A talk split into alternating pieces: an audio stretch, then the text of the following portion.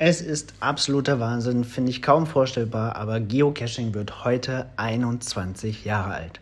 Am 3. Mai 2000 versteckte Dave Ulmer in der Nähe von Portland einen Geocache, damals noch vergraben. Da war allerlei Schrott drin, eine Videokassette, eine Dose Bohnen, ähm, ein bisschen Kleingeld, also wirklich allerlei Plunder. Und am Tag darauf, am 4. Mai, wurde dieser Geocache bereits gefunden. Damals gab es geocaching.com noch nicht. Das heißt, die Koordinaten wurden über einen E-Mail-Newsletter an Freunde und Bekannte verteilt. Und so nahm das Ganze seinen Lauf. Wirklich Wahnsinn, was sich im Lauf der letzten 21 Jahre daraus entwickelt hat. Über 3,2 Millionen Geocaches weltweit, in fast allen Ländern der Welt, sogar im Weltraum auf der ISS und jetzt auch auf dem Mars gibt es Geocaching-Spielelemente. Das hätte sich Dave Ulmer wahrscheinlich nicht denken können.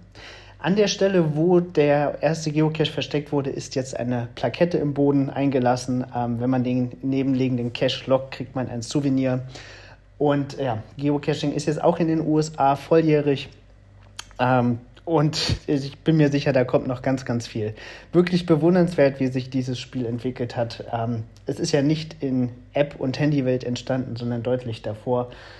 Wahnsinn, was sich daraus so alles ergeben hat. Ich bin gespannt, was die nächsten Jahre bringen. Ich bin mir sicher, das Spiel wird sich weiterentwickeln, ähm, wird noch viele Menschen in sein Band ziehen, viele Menschen nach draußen bringen und ganz viele Abenteuer generieren. Auf unserem Instagram-Kanal Geheimpunkt könnt ihr heute ein Bild des, dieser Plakette sehen und dazu einen Tracking-Code. Wenn ihr möchtet, dürft ihr den gerne discovern. Ich verlinke das hier und wünsche ansonsten einen wundervollen Geocaching-Geburtstag. Bis bald im Wald.